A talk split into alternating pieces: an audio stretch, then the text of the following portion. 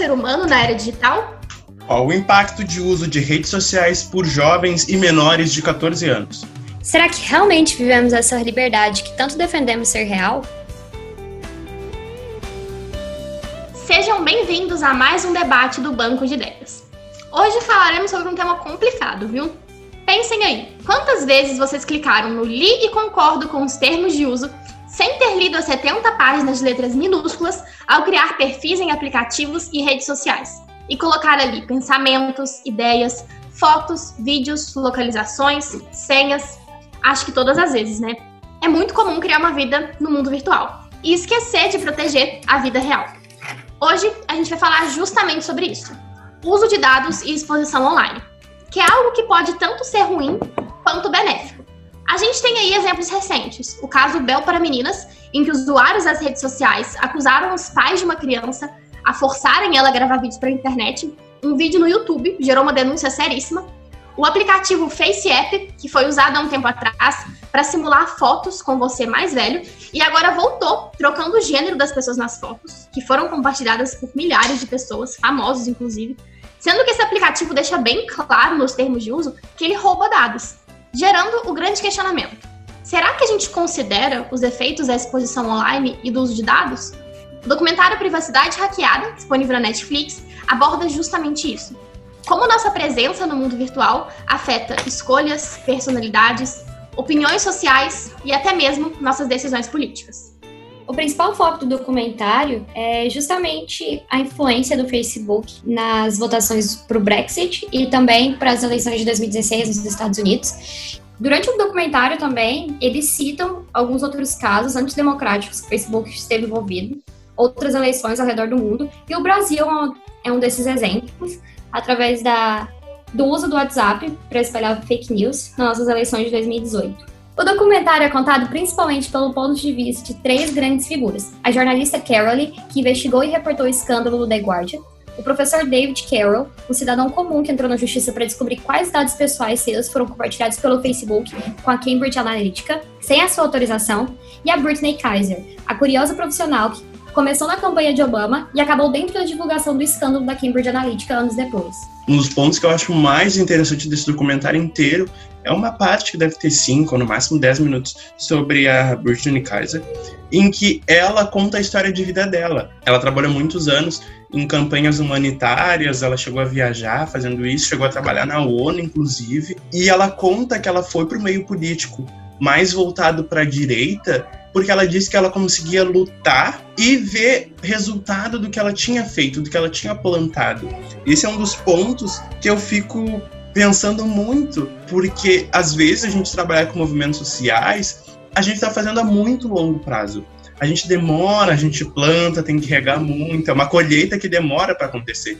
E eu acho muito interessante analisar por esse aspecto que ela tinha toda uma carreira de trabalhos humanitários, mas ela desistiu porque é muito complicado tu colher grandes resultados disso.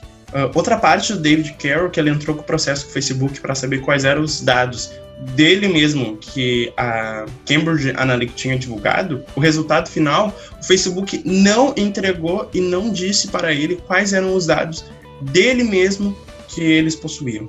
Isso é muito real e também me impactou muito quando eu assisti, porque com essa ascensão da tecnologia, a gente tem possibilidades incríveis de fazer a diferença e de usar esse espaço para o bem, mas também é muito fácil ganhar muito dinheiro sendo irresponsável socialmente, como foi o caso é, da Britney, das últimas eleições nos Estados Unidos, a própria propaganda eleitoral do Brasil, tão baseada em fake news e sensacionalismos, é, a gente sabe que rede social virou profissão. Youtuber, TikToker, Instagrammer, e tá tudo certo com isso, desde que a gente faça isso pro bem. É difícil da gente se separar. A internet virou uma muleta nas nossas vidas, porque é um lugar em que a gente está o tempo inteiro, inevitavelmente, e por ser um lugar onde todo mundo vai para expressar, querendo ou não, uma vida perfeita, criar padrões, tentar tornar aquilo um emprego, é, acabar crescendo com uma cultura de cancelamento isso torna os pontos positivos das conexões virtuais em problemas. Então fica o questionamento: será que é possível estar presente nas redes sociais de maneira humanitária? É possível ser humano na era digital? Tem um TED Talk estadunidense na Netflix, Patriot Act, ou Ato Patriota em português, que é apresentado pelo Hassan Minhaj, um comediante, comentarista político, apresentador de TV, onde um dos seus episódios, mais especificamente no volume 1, chamado Moderação de Conteúdo e Liberdade de Expressão, é, ele discute o símbolo de progresso que a internet tinha no início e o que, que se tornou.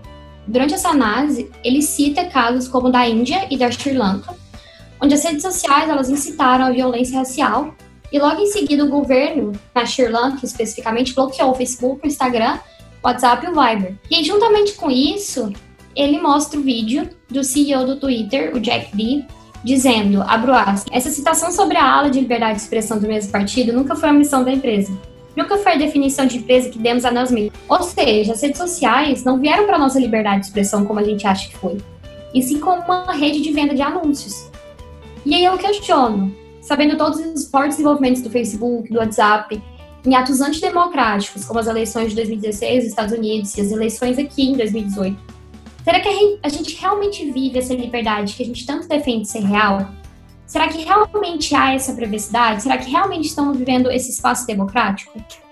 Eu queria comentar um pouco sobre a minha parte favorita desse documentário, porque eu acho ele muito bem articulado e explica de uma maneira muito clara isso que a Alice falou. A minha parte favorita é o começo, quando você ainda não foi apresentado a temática, mas acompanha em alguns takes um cara saindo do trabalho, andando no metrô, indo até uma cafeteria. E nesse trajeto, ele deixa vários rastros virtuais para trás. No cartão de crédito que ele usa, nas mensagens de texto que ele troca no celular, no cartão do metrô, na localização do GPS dele. Só que na edição, eles colocam isso de forma visual. E aí vem o choque.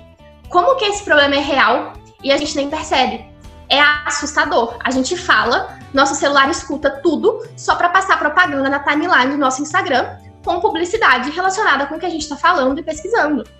Isso não é muito diferente de ter uma pessoa seguindo a gente, escutando tudo que a gente fala e colocando um fim na nossa privacidade sumir do mundo e viver sem tecnologia parece uma ideia incrível quando a gente para para pensar nisso.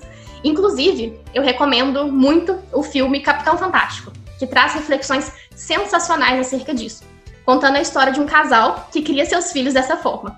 É um filme lindíssimo, mas também mostra que não existem extremos perfeitos, porque nesse contexto sem tecnologia, eles também encontram diversos desafios. A gente tem que buscar um equilíbrio, né?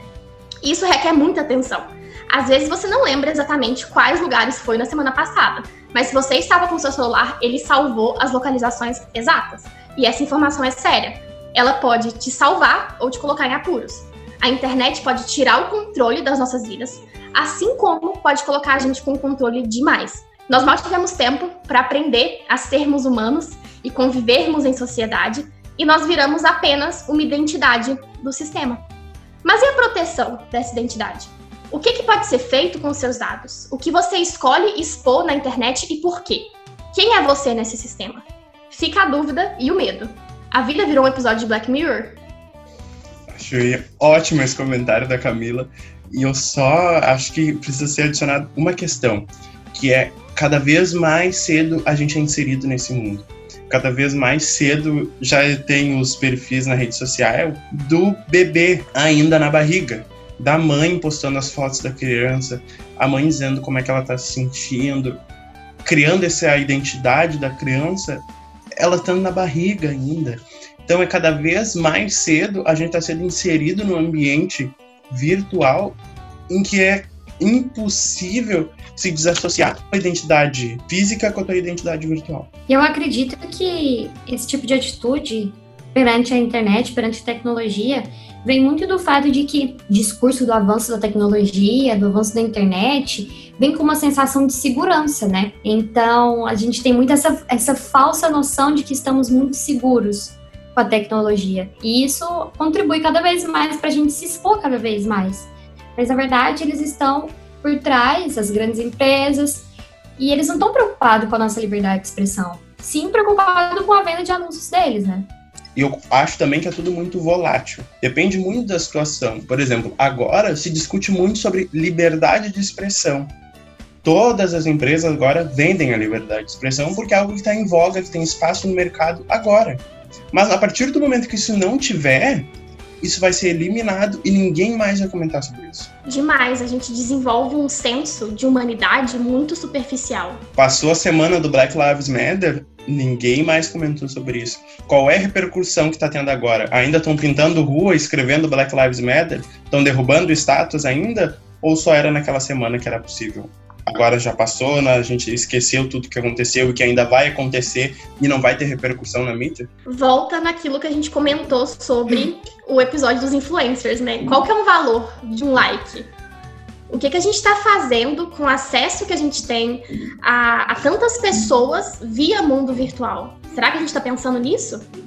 Acredito que tudo isso vem muito do senso de liberdade que a internet vem trazendo, né? E liberdade ser um tema muito subjetivo, muito individual, né? Tá muito mais relacionado com privacidade do que a gente imagina e do que a gente realmente para para pensar, né? Então, antes da gente fazer esse episódio, a gente discutiu sobre como elas estão interligadas. Então, por exemplo, para eu ter uma liberdade, a minha privacidade ela tem que ser respeitada, ela tem que ser garantida, porque o que a gente está vivendo e o que a gente discutiu nesse episódio todo, que realmente a nossa privacidade, ela não está sendo garantida. Então a gente está vivendo essa falsa privacidade, que a gente tanto abre a boca para falar que a gente tem e tudo mais, porque vivemos num país muito democrático e, e eu acredito que, consequentemente, a gente está vivendo uma falsa liberdade. Então, é muito mais um discurso do governo, do Estado perante a sociedade, e dá para fazer um paralelo com países que vivem, por exemplo, como a China. Porque eles também acham que eles estão sendo livres lá. Então, na verdade, será que a nossa privacidade não se relaciona com a nossa liberdade? Porque são dois países que, que vivem com esse senso de, de privacidade e também com senso de liberdade. Mas são países que têm a sua privacidade garantida de formas diferentes. Mas que você for parar para pensar, são dois países que realmente não estão tendo a sua privacidade uh, garantida.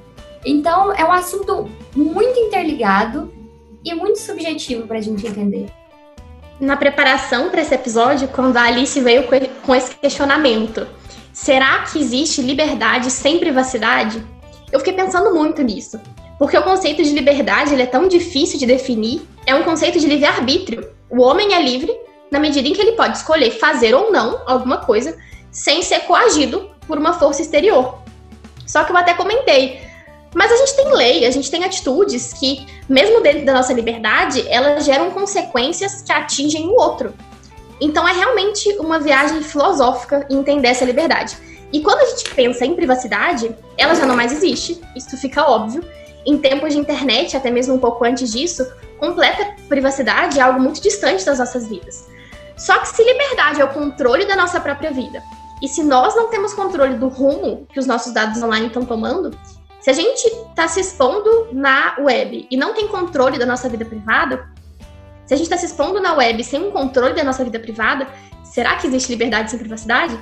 Eu não sei a resposta, mas achei um questionamento genial. Fui pesquisar e encontrei um artigo que foi publicado no jornal O Globo, que se chama Privacidade e Liberdade de Expressão.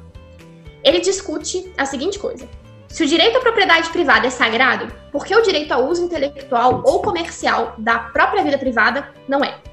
Basicamente, um cineasta chamado Cacá Diegues começa esse artigo defendendo a liberdade de expressão como sendo a própria razão da democracia. Ele basicamente coloca a liberdade como um direito que está acima de todos os outros, afirmamos, afirmando ser um direito absoluto. Só que ele termina esse texto chegando à conclusão de que o direito à privacidade, assim como o direito à liberdade, ele é fundamental, mas que nenhum desses dois direitos são absolutos, porque um prevalece sobre o outro. E isso é uma questão a ser debatida da maneira mais democrática possível. Nesse caso, um equilíbrio seria unir essas opiniões divergentes e aí sim ter a verdadeira razão da democracia. Parece então que, na verdade, com essa, esse diálogo nosso é que liberdade e privacidade estão sendo vendidos como, como ideias baratas, né? Parece que no, a conclusão quase chega a ser que não existe nenhuma das duas na realidade. São coisas que vêm para a gente discutir, para a gente sentir tanto orgulho delas, ou para a gente se revoltar com a falta delas ou não, mas na verdade nem há. Sim. No fim das contas, uma só prova a não existência da outra. É, eu acho que o ponto também a ser questionado é privacidade do que e privacidade para quem? O que que a gente está guardando e de quem a gente está guardando? Porque no fundo tem coisas que mesmo a gente não comentando com alguém, o nosso celular sabe, o Google sabe. Até eu estava lendo uma, um post esses dias em que ele falava que não é que o celular ele fica te ouvindo e não é por isso que ele bota os anúncios de algo que tu falou que quer comprar. É porque a inteligência artificial do celular já é tão grande que ele consegue prever o que que tu vai querer comprar. E é, é justamente isso. Acho que nós não sabemos o que queremos quando a gente diz que queremos proteger a nossa privacidade, né? Então é justamente isso. A gente está aqui, a gente quer defender algo e na verdade a gente nem sabe, né? A gente nem sabe o que a gente está querendo dizer com isso.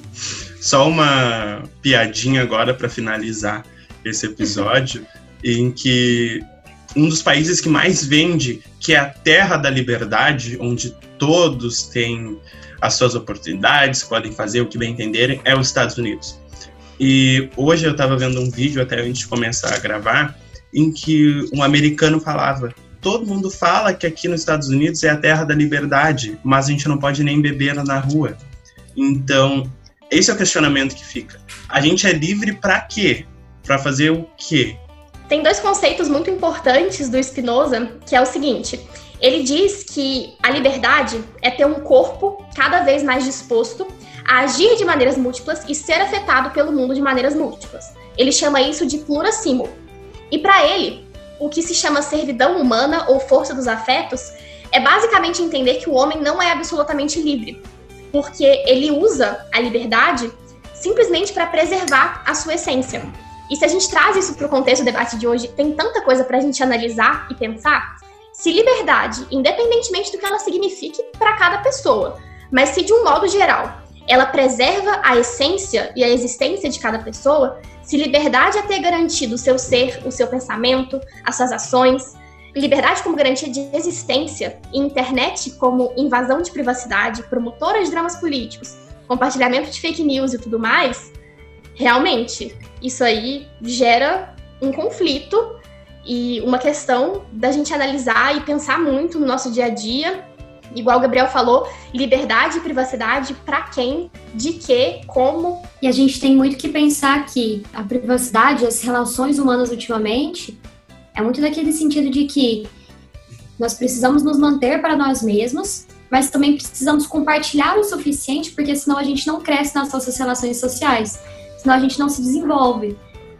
Bom, pessoal, esse foi o episódio de hoje sobre o uso de dados, liberdade e privacidade. Se você gostou, nos siga no nosso Instagram, arroba bancodeideias.podcast e toda quinta-feira tem um episódio novo lá te esperando. Eu sou a Alice. Eu sou a Camila. Eu sou o Gabriel.